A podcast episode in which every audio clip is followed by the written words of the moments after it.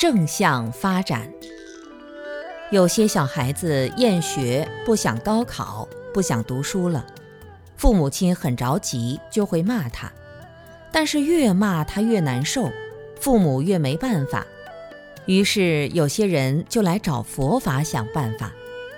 如果小孩子的父母亲找我说：“师傅，你给讲讲，叫他好好学习。”我就跟小孩子说：“人在一生中第一步关键，就是在该学习的时候要尽天分去学习。天分是前生已经种下的善根，有些人不用讲就想学习，那是过去的善根，不是这一生修行来的。”有些人学习再怎么说，习气毛病还是会犯，总是力不从心。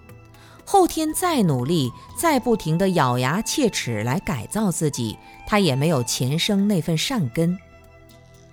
每个人要对自己负责任。如果你的天分能考上大学，结果因为厌学偷懒不学习，就会把天分浪费掉。就是过去生的努力，在结果的时候却不去收成，就像春天已经很努力地种下稻谷，夏天的草也除得很好，到长出稻谷的时候却懒得收割，那前面就是白辛苦浪费掉了，这是要遭天谴的。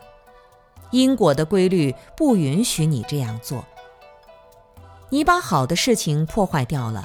生命中美好的东西就没有了，那你的生命就会开始反方向发展，而不是正方向。